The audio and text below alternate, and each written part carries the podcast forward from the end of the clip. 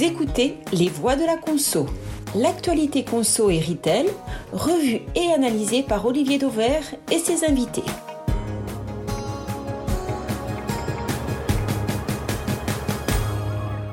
Bonjour à tous, aujourd'hui les voix de la conso avec Franck Rosenthal, expert en marketing du commerce, Jean-Marc Ménien, directeur général d'Altavia Shoppermind et Florent Vacheret de la maison d'Auvert, tous trois observateurs avisés du commerce et de la conso. Dans l'actu conso du moment, j'ai retenu deux sujets et vais donc poser deux questions à mes voix du jour. D'abord, le e-commerce s'essouffle-t-il après la publication des très mauvaises performances sur le second trimestre? Et puis ensuite, seconde question du jour, faut-il adhérer à la nouvelle initiative de Casino qui vient provoquer Leclerc en duel sur le terrain des prix? Vous écoutez les voix de la conso et le numéro 23 démarre dans quelques secondes. Première question donc, le e-commerce s'essouffle-t-il déjà? Derrière ma question, il y a en fait les très mauvaises performances sur le second trimestre. Selon la FEVAD, euh, la fédération qui rassemble les principaux acteurs, les ventes en ligne ont en effet baissé de 17%. Elles avaient déjà reculé de 15% sur le premier trimestre. Alors il y a évidemment un effet d'historique, mais peut-on quand même se poser la question du potentiel du e-commerce? Et ma première question, chère voix, est-ce qu'on ne verrait pas le e-commerce trop beau, trop fort, inarrêtable et euh, ben, finalement peut-être avec une forme d'illusion sur son potentiel.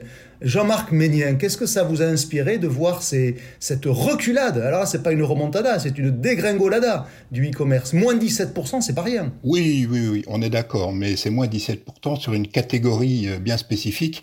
Et de là à exprimer une dégringolade de, de l'e-commerce, je suis pas tout à fait d'accord. D'ailleurs, quand on lit le communiqué de presse de la FEVAD, j'ai noté 20 euh, progressions pour deux baisses. Donc euh, clairement, quand vous voyez des progressions de plus 33% ou de plus 133% sur le e-tourisme, bon, il y a des secteurs qui quand même euh, s'en sortent bien. Moi, ce qui me, ce qui m'embête, effectivement, par contre, il faut pas éluder le sujet, moins 17% euh, sur la catégorie produit après un moins 15, comme vous le rappeliez Olivier, et surtout, ça fait quand même un plus 33% par rapport à 2017. Donc on sait plus trop de quoi on parle. Et moi, je suis un peu circonspect. Je me demande s'il n'y avait pas un effet d'annonce qui était recherché par rapport au salon e-commerce Digital et commercial. Florent Vacheret, même question. Est-ce que ben, finalement on voit pas le e-commerce euh, trop beau, trop fort et que ben, peut-être qu'il touche déjà le début de son asymptote qui est euh, la destinée de tous les marchés Tous connaîtront un jour une asymptote. Oui, alors déjà pour revenir sur le constat, le total e-commerce, pour rester sur la source FEVAD, il fait quand même plus 10% sur un an. Ok, donc on, est, on est. Mais il y a cette dichotomie produit-service qui est quand même très intéressante parce que c'est ça que souligne Jean-Marc Ménien. Hein. Tout, à fait, tout à fait. Et, euh, et en l'occurrence, la question qu'on peut se poser, c'est est-ce qu'il n'y a pas eu des arbitrages des consommateurs, euh, notamment en faveur du, du tourisme. Jean-Marc l'évoquait. Euh, l'activité voyage des transports, elle fait plus 68% en e-commerce toujours. on peut imaginer que les Français, euh, au cours des deux dernières années, ils ont euh, racheté des canapés, ils ont racheté des télés, euh, ils ont racheté beaucoup de bouquins, etc. Et que ces postes-là, ils ont tendance à lever le pied maintenant, et que des arbitrages, ils ont été faits au, profit justement bah, des voyages qui ont été très sérieusement Donc, sacrifiés. À vous écouter, à vous écouter, une respiration finalement assez naturelle. Franck Rosenthal, l'analyse de ces, de ces chiffres FEVAT, qui encore une fois, je parle bien des produits, montre une, une, baisse nette, mais pas sur la totalité du comportement digital du consommateur, sur la toile. Effectivement, il achète toujours plus de billets d'avion ou de séjours à l'étranger. Mais sur la partie produit, Franck Rosenthal En fait, la progression du e-commerce euh, depuis, euh, depuis le Covid et depuis 2020, elle est très difficile à lire. Parce que quand on regarde en 2020, c'était freiné justement par le ralentissement des services. C'était l'inverse de la situation d'aujourd'hui, c'est-à-dire que les produits explosaient et les services étaient ralentis. Aujourd'hui, c'est l'inverse, c'est-à-dire que les services ont explosé et on le voit parce que le tourisme a repris fortement.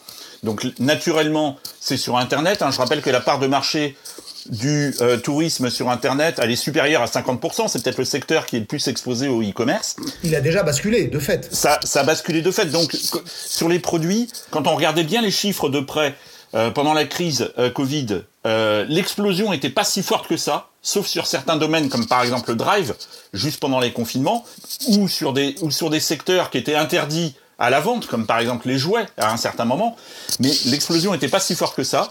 Et finalement, quand on voit qu'on revient dans un domaine de concurrence, dans un, dans un marché concurrentiel normal, ben on voit que le e-commerce souffre. Et il se trouve que c'est exactement la même chose aux États-Unis. Est-ce que malgré tout, on peut peut-être accepter de regarder dans le détail par produit et de considérer que ben, toutes les catégories de produits ne sont pas de manière égale autant web perméables les unes que les autres et que finalement, ça aussi, on va le découvrir, c'est qu'il y a des produits qui basculeront en ligne, euh, d'autres probablement moins. Est-ce qu'on ne peut pas commencer à aller dans cette direction d'analyse? Sur le panel de FEVAD, on voit que c'est ce qu'on, ce sont sur des, ce qu'on appelle des marchés élastiques. C'est-à-dire, euh, ben, malheureusement, quand on n'a pas de sous un mois, euh, on roule avec des pneus euh, qui sont un peu usés et on attend qu'ils s'usent encore plus pour le remplacer. remplacer. On, on, arrive dans un marché de nécessité plus que, bon, allez, il faut que je change mes pneus. Donc, on voit, hein, c'est les meubles, la tech, la déco, la beauté qui, voilà. Donc, ça, ça, c'est, ça semble évident que c'est sur le marché élastique. Moi, il y a un chiffre qui m'a beaucoup plus, beaucoup plus fait mal, et c'est celui-là qu'il faudrait qu'on mais il s'explique aussi, c'est le moins 32 de recul sur les sites de magasins.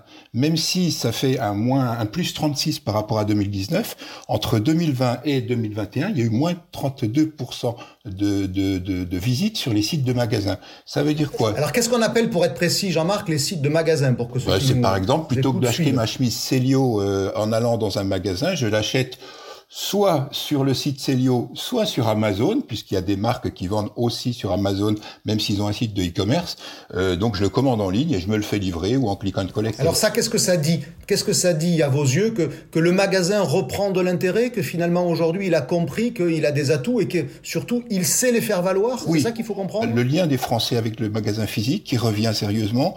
On manque encore un peu d'études à ce niveau-là, mais on ressent quand même euh, un besoin de retourner en magasin. Je ne sais pas si c'est parce que c'est un effet post-Covid comportemental, mais, c'est évident et on le voit aussi en Chine. On reste sur ce sujet justement, Franck Rosenthal. Est-ce que le, les Français ont retrouvé le goût du magasin ou ont finalement commencé à se dire que bah il n'y a pas que le e-commerce dans la vie. Est-ce qu'on sentirait le, le début de, de, quelque chose de presque sociologique? Je crois et qu'est-ce qui vous fait dire ça? Bah, ce qui me fait dire ça, c'est qu'il y a une étude qui est sortie cette semaine, qui a été faite par Opinionway pour le Centre national des centres commerciaux et Quantaflow, sur les Français et le commerce physique. Et on voit des chiffres qui sont très très surprenants, d'une cote d'amour pour le commerce physique, d'une cote de fréquentation, et notamment il y a toute une partie sur la fréquentation des centres commerciaux, et on voit que c'est la, catégorie 18-24 ans, euh, bah, ils apprécient les centres commerciaux et plus que d'autres catégories de tranches d'âge. Donc je trouve que c'est assez intéressant. Et il y a ce retour du commerce physique. Est-ce qu'on peut l'expliquer? Parce que, euh, bon, euh, que le CNCC fasse une étude qui dit que les centres commerciaux reviennent, reviennent en grâce, je vais dire, ils n'auraient pas payé pour dire l'inverse. Mais comment les experts que vous êtes peuvent tenter d'expliquer ce, ce, retour en grâce du magasin physique Qu'est-ce qu'il fait mieux aujourd'hui qu'il ne faisait pas avant Ou qu'est-ce que le e-commerce finalement fait moins bien ou aurait touché des limites Florent Vacheret, je vois que vous, vous levez le doigt, vous piaffez. Non, mais je pense que la, la question que, que ça pose, c'est euh, est-ce qu'il y a un plafond de verre sur certains marchés euh, où l'expérience d'achat euh, physique est quand même déterminante? Alors voilà. quel marché par aller exemple acheter une télé euh, sans voir l'image en vrai, euh, acheter un canapé sans l'essayer, euh, acheter un matelas sans l'essayer. Enfin bon voilà, là on parle, on parle de la, baisse des ventes de biens, de biens physiques. Sur le bien physique, même un bouquin, on peut avoir plaisir à l'avoir entre les mains avant de l'acheter. Alors ça c'est intéressant, c'est l'idée qu'il y aurait un plafond de verre peut-être plus bas que ce qu'on a longtemps pensé et chroniqué quand on, quand on évoquait cette espèce d'ascension fulgurante et inarrêtable du e-commerce. Jean-Marc Ménien. Bah, je pense que le curseur, il se règle simplement euh, avec la crise économique. On atteint effectivement peut-être un plafond de verre bon, qui, qui sera, qui sera peut-être long à atteindre et à chaque fois on repousse un peu la limite. Mais moi, je pense qu'il y a un phénomène de crise aussi et on peut le voir sur l'alimentaire. Moi, je pense que les gens en ce moment retournent en magasin parce qu'on parle tellement de ces rayons de, de, de promo, d'anti-gaspi, euh, de, de recherche par rapport à la DLC. Donc, on voit un vrai effort des magasins. Ça n'est pas le seul. Il faut énormément d'efforts en empathie aussi, qui est vraiment l'item qu'il faut utiliser beaucoup aujourd'hui. Mais il y a tellement d'opportunités qui d'habitude étaient plutôt réservées à Internet en ce moment en magasin, qui fait que les gens, notamment pour l'alimentaire, préfèrent aller en magasin pour l'instant. Franck Rosenthal, vous avez beaucoup réfléchi, vous, sur les sujets d'image-prix, euh, et vous avez longtemps dit d'ailleurs que le e-commerce était devenu le référent prix pour les consommateurs au détriment des magasins. Est-ce qu'aujourd'hui, quand j'écoute là Jean-Marc, j'ai le sentiment que c'est peut-être plus aussi net Est-ce que le e-commerce est vraiment toujours le référent prix ou est-ce que les magasins, par euh, certaines pratiques promotionnelles par exemple, seraient en train de récupérer ce leadership de l'image prix? C'est une excellente question euh, et elle est cruciale pour le commerce et je pense que les choses ont changé. Parce que en fait, sur le e-commerce, vous avez deux catégories. Euh, Jean-Marc en parlait, c'est-à-dire il y a les sites de magasins, c'est-à-dire on va prendre un exemple, le site de la FNAC, fnac.com, et vous avez les pure players. C'est-à-dire, on va, Amazon, c'est discount, même s'ils sont dans le groupe Casino, enfin, etc., mais des pure players. Et en fait, euh, les pure players, vous pouvez pas comparer par rapport à leur magasin, d'une manière générale. Par contre, sur les sites, vous pouvez comparer par rapport aux magasins physiques. Et longtemps, et longtemps, ça a été un problème. C'est-à-dire que quand les prix n'étaient pas alignés, vous aviez des consommateurs, des clients qui étaient en magasin, qui étaient très mécontents, qui regardaient, la première chose qu'ils regardaient, c'est quand ils étaient chez Boulanger, Fnac ou Darty, c'est le site pour voir le, produit s'il est au même prix qu'en magasin. Oui, mais maintenant, qu'est-ce qu'ils voient alors du coup? Bah maintenant, ils, font très attention à aligner les choses. C'est-à-dire qu'il n'y a plus de décalage, parce que sinon, euh, l'image prix, c'est une affaire de confiance, et sinon, vous, vous trahissez la confiance de vos clients si vous n'êtes pas aligné. Donc du coup, maintenant, ils sont alignés. ce que vous dites, Franck Rosenthal, c'est que dès lors que les sites de magasins ont aligné leur politique commerciale sur les magasins, de fait, les magasins ont regagné un intérêt puisqu'ils étaient quasiment au même prix, mais avec l'expérience en plus. C'est ça qu'il faut entendre. C'est ce qu'il faut entendre globalement, c'est un bon résumé. Florent? Au-delà de cette question, pour revenir au point de départ qui est quand même euh, la chute des ventes euh, depuis le début de l'année sur Internet, ce qu'on peut voir, c'est que sur toutes ces catégories non essentielles, les magasins physiques sont aussi en négatif assez sévère. Donc la question n'est pas tant de savoir si euh, y a des arbitrages physiques versus web, c'est qu'il y a une déconsommation très forte après une période qui a été favorable avec le Covid. Et donc, au-delà de ça, c'est euh, est-ce que les aspirations sont aussi en train de changer avec une forte tension sur le pouvoir d'achat? Euh, Est-ce qu'on n'est pas aussi dans une phase euh, où le conso se dit est-ce qu'il ne faut pas consommer un peu moins mais mieux? On, est, on est clairement sur les questions de frugalité, de, de Donc sous-entendu, le e-commerce serait comme le commerce tout court, victime de cette espèce de retenue dans la consommation. Dernière petite question très courte, juste pour avoir votre sentiment intime comme ça. Est-ce que vous pensez qu'il pourrait y avoir aussi le début de quelque chose autour d'une moindre adhésion sociologique au e-commerce par rapport aux externalités dont on parle de plus en plus, les externalités négatives bien sûr, hein. le fait que c'est pas les, le meilleur secteur pour l'emploi, que euh, les livraisons c'est pas très écolo et puis ça crée des embouteillages. Est-ce que vous pensez qu'il y aurait le début d'une petite musique néfaste pour le e-commerce? Rapidement, presque oui non, Franck Rosenthal, ou c'est moi qui qui fabule? Non non, je, je, pense que effectivement il y a le début de quelque chose. D'abord parce que euh, euh, on veut protéger on veut protéger le commerce physique et on veut protéger les emplois. Globalement, oui, je crois qu'il y a un frémissement là-dessus. Jean-Marc Ménien. Euh, moi, je pense aussi, il y a un phénomène comportemental et surtout par rapport à un discours ambiant sur la sobriété, sur toutes ces choses-là. Je crois aussi qu'on subit le, le, fait que la Chine exporte moins parce qu'elle a été terriblement euh, paralysée par euh, cette crise sociale aussi. Donc, ça veut dire des ruptures, ça veut dire mm. pas mal de choses. c'est moins important que le climat, mais Alors, ça pour, le coup, pour le coup, c'est pas les externalités négatives comme peuvent l'être euh, le transport, le climat euh, ou, ou, les emplois. C'est plus un problème de disponibilité produit, j'allais dire. Oui, et puis de, de, de, discours sur, le, par exemple, la fast fashion. Florent Vacheray, est-ce qu'il y a le début de quelque chose dans l'opinion ou, ou non, ou c'est un, un, réflexe de bobo de le penser? Ouais, qu'il y ait une petite musique, notamment euh, vis-à-vis d'Amazon, sûrement. Que ça ait un impact, j'y crois pas trop. Voilà. à ce stade, d'ailleurs, Amazon, qui est le premier concerné, n'en subit pas les conséquences. On poursuit ces voies de la conso avec le second sujet du jour, la nouvelle initiative commerciale de Casino. Écoutez bien, comparer ses prix à ceux de Leclerc. Petit rappel des faits pour démarrer. Piqué par un adhérent Leclerc à Auxerre il y a une dizaine de jours et qui avait mesuré un écart de prix de 40%, excusez du peu, Casino a donc riposté avec une vague de publicité comparative en magasin. Alors, officiellement, la campagne ne vise pas Leclerc, mais les duels que j'ai vus sur le terrain étaient bien contre Leclerc, et d'ailleurs, le slogan de l'opération ne laisse guère de doute, hein, je vous le donne, vous savez que vous payez moins cher en caisse, pour ceux qui connaissent le slogan de Leclerc, c'est vous savez que vous achetez moins cher. Bon, donc reconnaissez quand même avec moi que c'est relativement proche et que quand, quand on explique qu'on ne cible pas Leclerc, bon, là on est dans le, dans le discours ou dans les éléments de langage. Alors, question toute simple, à mes voix. Est-ce que vous achetez ou est-ce que vous n'achetez pas cette campagne de publicité comparative que l'on peut voir d'ailleurs de, de, plein de sujets, sur le principe même, sur la posture de Casino, sur sa légitimité. Euh, Franck Rosenthal, est-ce que vous, vous achetez cette campagne de publicité de Casino? Alors je l'achète pas du tout. Voilà. Ah, ah ben au moins ça c'est tranché. Pourquoi? Alors d'abord, vous avez, vous avez évoqué le slogan. Donc, euh, alors c'est l'ancien slogan de Leclerc. C'est l'ancienne signature de Leclerc. C'est plus la signature actuelle. Mais effectivement, ça fait référence à la signature de Leclerc.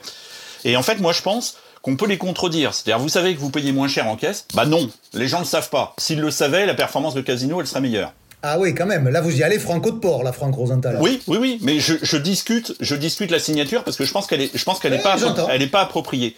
Ensuite, vous savez que vous payez moins cher en caisse, c'est faux. Parce qu'il y a la mécanique de bon d'achat chez Casino, sur l'essence, sur les fruits et légumes, avec le remboursement sur une visite différée, mais il faut avoir acheté le vendredi et samedi, enfin, etc. Et il y a l'abonnement quand même, qui donne automatiquement moins 10. Voilà, il y a l'abonnement. Mais vous savez pas que vous achetez moins cher tout de suite, puisque en fait c'est différé, donc c'est pas si simple que ça. C'est-à-dire que vous savez que vous achetez moins cher si tout était immédiat, mais c'est pas le cas. Mmh. Ça, c'est mon, mon, deuxième argument. Ouais. Euh, ensuite, troisième argument, c'est que l'abonnement Casino Max, si on élimine les catégories, c'est-à-dire si on élimine les seniors et les étudiants pour lesquels il y a des fortes remises. Je l'ai vu la semaine dernière dans un magasin casino. L'abonnement, il était à 90 euros, bradé à 45. Mais si vous avez 10% de remise, je, je suis pas, c'est pas très difficile de se dire, il faut 450 euros d'achat. Donc vous savez que vous achetez moins cher en caisse quand vous allez devoir faire 450 euros pour amortir votre abonnement. Bah moi, je suis pas convaincu du tout. Alors petit élément d'actu quand même, cette semaine, Casino offre l'abonnement puisqu'il le rembourse en bon d'achat si l'on dépense 120 euros. Alors c'est toujours évidemment un peu compliqué euh, pour profiter du bénéfice que Casino promet, mais malgré tout, cette semaine, il est même tombé quasiment à, à zéro le prix de l'abonnement. Donc il est encore moins cher que moins cher, j'allais dire. Mais on a bien compris, en gros, vous dites, moi j'achète pas le principe. Florent Vacheret, vous, vous l'achetez ou vous l'achetez pas? Moi j'achète pas non plus. Ah. Parce que euh, je pense que c'est une provoque un peu euh, inutile et risquée risqué parce que, euh, en l'occurrence, clairement, euh, euh, Casino se défend vis-à-vis de Leclerc. Et il y a un risque de retour de flamme qui est quand même assez violent, sachant que Leclerc a, plus de moyens pour communiquer, a plus de crédibilité sur le terrain du prix, a plus de savoir-faire en com, et accessoirement, faut bien se le dire, il a les faits pour lui. Donc si on veut commencer à rentrer un peu dans le, à, à, dans ce jeu-là, euh, Casino a, a, pas mal à perdre. Maintenant, vous iriez jusqu'à dire que c'est une provocation inutile. Oui, c'est ce que je dis, ouais, tout à fait. Ouais. Ceci dit, à leur place, j'en ferais peut-être autant. Voilà. Ah ben voilà, parce que c'est ça qu'il faut aussi poser comme deuxième question. C'est finalement, vous les trouvez pas légitimes les uns et les autres, mais euh, vous seriez Tina Schuller, Jean-Charles Naouri, peut-être que vous trouveriez que l'arme, elle mérite d'être utilisée. Oui, parce que à ce stade, euh, ils ne font finalement que rassurer plus ou moins euh, grossièrement leurs propres clients. Ça va pas au-delà. Ils en font pas oui, une campagne de pub nationale elle est dans le magasin. Elle n'est pas à, à l'extérieur. Tout à fait. Donc je pense qu'on peut imaginer aussi que la vocation première, elle est de rassurer les clients qui sont déjà dans le magasin. Jean-Marc Ménien, est-ce que au moins pour ça, c'est finalement pas une bonne idée finalement? Parce qu'après tout, euh, ça donne une raison de se dire j'ai bien fait de venir. Non, j'ai pas. D'abord, euh, on ne fait que prêcher des consommateurs qui sont déjà convaincus, sinon ils ne passeraient pas la porte de casino. Moi, je suis vraiment, et puis moins 40, je crois que les, les clients ont quand même le consommateur, c'est même pas le client, enfin le, a quand même énormément évolué par rapport à cet arrière-goût que j'ai moi de la guerre des prix qui a démarré en 2012 euh, et qui avait déjà à l'époque été lancée par Casino, qui a été une catastrophe. Plaça lui-même disait que si on se met dans la guerre des prix, d'abord ça coûte très très très très cher euh, à, à l'enseigne et je parle pas des fournisseurs. Il parlait d'un champ de ruines. Il parlait oui, oui, pardon, oui, c'était la deuxième partie, il parlait du champ de. Bon, bah, euh, quatre ans après le début de la guerre des prix, euh, bah, le résultat d'exploitation était à moins 28, le bénéfice net à moins 10. Donc, clairement, je ne sais pas, je ne sais pas si Casino a les moyens, je ne parle même pas de légitimité vis-à-vis -vis du consommateur, mais a les moyens de relancer une guerre des prix comme il l'a lancé en 2012. On va euh, séparer les, les, différents sujets. On reste un tout petit peu sur l'intérêt même de le faire et après sur la perspective d'agressivité sur le marché en général. Franck Rosenthal, vous étiez euh, très critique pour dire que vous n'achetez pas. Est-ce que l'argument de Florent Vachery qui est de dire ben finalement euh, ça peut permettre de rassurer les consommateurs qui viennent, est-ce que est-ce qu'il n'a pas de la valeur néanmoins pour euh, conforter son cœur de clientèle pour le cristalliser et éviter qu'il aille voir ailleurs Alors, euh, je pense que les actions euh, qui sont faites en bon d'achat sur des produits qui euh, sont très sensibles à l'image prix, comme le carburant et comme les fruits et légumes par exemple, sont des actions qui sont justifiées pour rassurer les clients. En revanche, je pense que le moyen qui est choisi sur la communication, c'est-à-dire la, la, la, comparative avec les caddies, je pense que c'est pas le moyen, euh, c'est pas que c'est pas le moyen le plus approprié, c'est qu'il n'est pas très bien communiqué. Alors je vais être précis sur ce point-là. C'est-à-dire que quand vous avez des, des, des, des chariots ou des caddies euh, euh, comparatifs, que vous, allez, vous les avez en MDD ou en marque nationale ou en premier prix, ça c'est clair, pour les gens ils savent ce que c'est. Là, en fait, il n'y a pas d'entrée. C'est-à-dire que, et, et Olivier, vous l'avez expliqué, sur votre site, euh, c'est en fait ils sont partis du pricing là où Casino était moins cher pour aller vérifier chez Leclerc que c'était bien euh, que c'était bien le cas et ils communiquent sur ces produits-là. Mais il n'y a pas de logique consommateur. C'est de bonne guerre quand même, Franck Rosenthal, d'aller euh, chercher des produits sur lesquels on est moins cher parce que pour la petite histoire, pour le décoder, le pricing national de Casino jeudi de la semaine dernière a envoyé à tous les directeurs d'hypermarchés, de supermarchés, une liste de, produits dont ils savaient qu'ils pouvaient être placés en leur demandant allez voir dans le Leclerc et si c'est le cas, vous l'achetez et vous revenez avec le, ticket de caisse. Mais comme toute publicité comparative, Franck Rosenthal, on ne, fait ça que pour montrer qu'on est moins cher sur quelques produits. D'ailleurs, on peut se demander, est-ce que le client est dupe quand il y a 20 ou 30 produits dans un chariot? Non, mais là, là, il n'y a pas d'entrée. Vous n'êtes pas sur les produits essentiels, vous n'êtes pas sur les produits MDD, vous êtes sur des produits qui sont choisis. Et c'est justement ça qui pose un problème de crédibilité. C'est pas le fait d'être moins cher, évidemment. Si,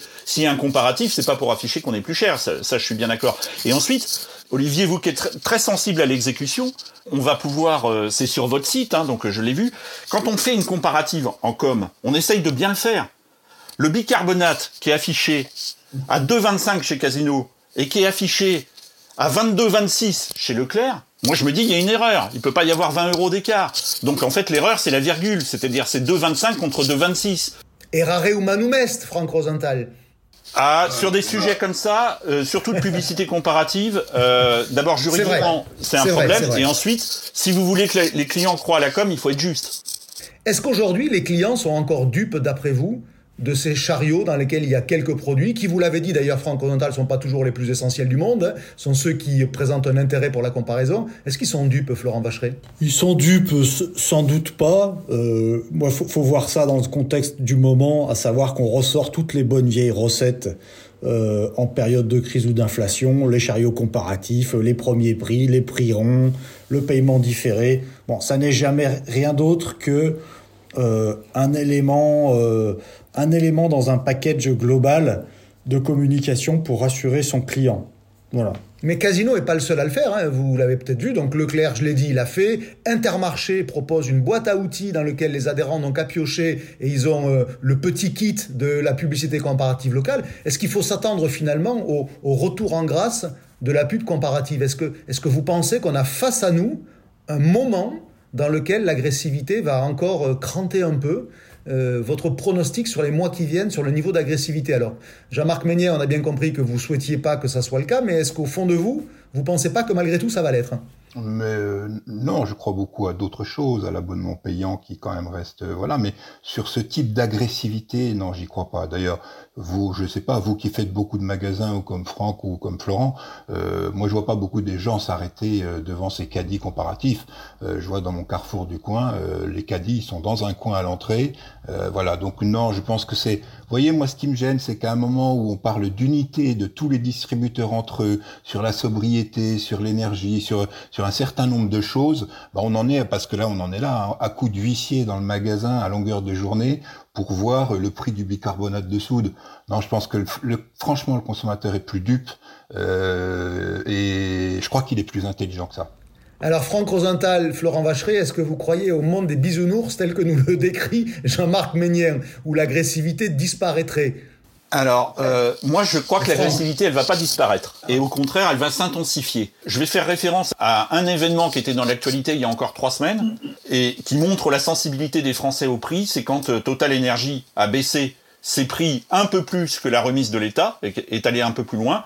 Bah, on a vu des ruptures de stock, on a vu la queue dans les stations Total, donc ça montre qu'il y a une très très forte sensibilité au prix. Florent Vacheray, votre regard général pour terminer là-dessus sur euh, est-ce qu'on a devant nous un moment où bah, l'agressivité va redevenir, peut-être malheureusement, mais une forme de norme oui, complètement. Je, partage tout à fait ce point de vue. Les temps sont durs pour tout le monde. Ils sont durs pour, le, pour les consommateurs, pour les Français. le contexte pouvoir d'achat, il est bien connu par tout le monde. Le business est très difficile. Donc euh, les couteaux sont sortis. Ça, ça me paraît évident. Et c'est presque normal à vous écouter. Voilà, c'est presque la fin de ces voix de la conso. Mais avant de se quitter, le coup de cœur ou le coup de gueule, ou les deux d'ailleurs, de mes voix.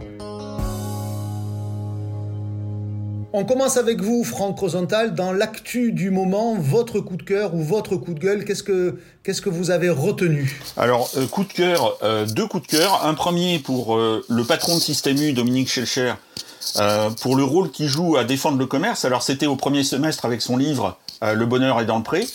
Et c'est depuis la rentrée, en se faisant le, défenseur des PME face à la crise énergétique, et il monte sur un créneau qui est parfaitement légitime, qui est parfaitement cohérent avec euh, Commerçant Autrement, et sur lequel euh, il y a finalement peu d'acteurs qui interviennent.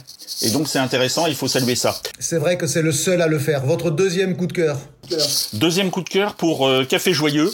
Alors Café Joyeux, c'est neuf cafés en France et ils se définissent je lis la mission de Café Joyeux, comme la première famille de cafés-restaurants qui contribue à l'inclusion professionnelle de personnes en situation de handicap mental et cognitif. Et alors pourquoi c'est votre coup de cœur? Parce qu'il y a quelque chose dans l'actu, je crois, c'est ça, Oui, c'est leurs 5 ans. Ils ont maintenant 9 cafés, ils emploient 90 personnes, et euh, donc c'est une action qui est euh, très positive vis-à-vis de la société, mais aussi vis-à-vis des consommateurs qui les fréquentent, sur lequel il y a une forte valorisation. On peut évidemment que se joindre à ce coup de cœur par principe. Et, votre coup de gueule, rapidement? Et mon coup de gueule, c'est... Euh, ce qu'a fait Amazon en augmentant très fortement le prix de Prime. Oh les vilains, oh les vilains abonnement annuel qui était à 49 euros euh, et qui passe à 69 euros pour, pour le ramener au niveau des États-Unis. Bon, euh, euh, on voit la stratégie internationale puisque aux États-Unis ça a progressé de 20 dollars et maintenant il y a la parité entre l'euro et le dollar. Donc ils l'ont fait avant aux États-Unis. mais eh, Franck Rosenthal, ça s'appelle peut-être le capitalisme. Hein. Si le si le consommateur a un consentement à, payer 20 euros de plus, il serait bien bête de pas lui prendre 20 euros de plus. Euh, non Qu'est-ce que vous en pensez Juste d'un mot? On verra ou on verra pas puisque Amazon communique pas ses chiffres, ce qui va se passer sur les abonnements. Mais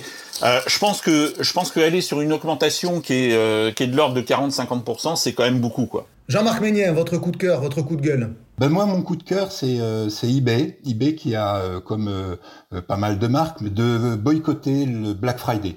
avec un argument qui est pour moi intéressant et complètement dans l'air du temps, c'est-à-dire nous on veut pas du Black Friday parce qu'on veut contribuer à l'arrêt de la surconsommation de produits neufs et bien entendu il a un boulevard royal devant lui puisque euh, clairement euh, on est euh, la seconde main a vraiment le vent en poupe dans tous les domaines. Donc j'ai trouvé ça malin. On sait que REI l'avait fait, ça avait fait énormément de communication pour eux, mais objectivement ils en avaient bien tiré parti en impliquant tous les collaborateurs dans cette journée où ils fermaient le magasin, voilà. Donc, et, c'est bigrement, et c'est bigrement intéressant parce que, en fait, ça veut dire qu'on on prend euh, d'une posture commerciale, puisque de toute façon, eBay ne vend pas de neuf ou c'est pas sa mission première, on en fait une posture sociétale. Donc, c'est quand même bigrement malin de le faire comme ça. Euh, deuxième coup de cœur, vous aviez dit rapidement? Non, très rapidement, je trouve qu'il y a un événement sur Paris qu'on a un peu, euh, on est un peu passé à côté. Je, suis, je l'ai découvert, c'était les 170 ans du bon marché. Ah, il y a, y a un parcours le soir, une animation qui est extraordinaire. Euh, il y a un parcours le soir, il y a un spectacle en réalité virtuelle.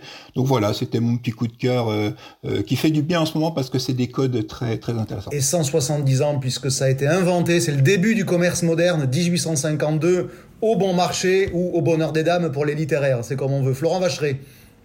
Alors moi j'ai un coup de cœur. Et il est, il est de Walmart. Walmart qui a présenté la semaine dernière une technologie d'essayage virtuel pour le textile. Après avoir racheté euh, une start-up en 2021 qui s'appelle Zikit, et donc qui permet en fait de, euh, bah, de faire un essayage virtuel sur la base de sa propre silhouette. La consommatrice va, prendre, va se prendre en sous-vêtements, euh, va se filmer avec son, smartphone, et il y a 270 000 modèles de Walmart aujourd'hui qui sont qui sont déjà disponibles, qui permettent de se voir euh, bah, soi-même avec le vêtement et pas simplement avec une image plaquée.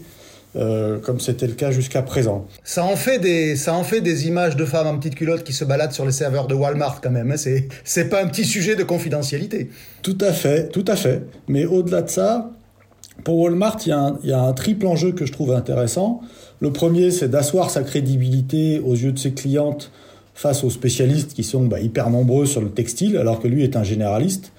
Le deuxième enjeu, euh, très prosaïquement, bah, c'est de doper ses ventes en ligne avec un service euh, inédit, une expérience client un peu améliorée. Et puis le troisième enjeu qui, à mon, avis, justifie économiquement à lui seul l'initiative, bah, c'est de limiter les retours qui est quand même un énorme sujet aujourd'hui euh, sur, le, sur le textile en ligne.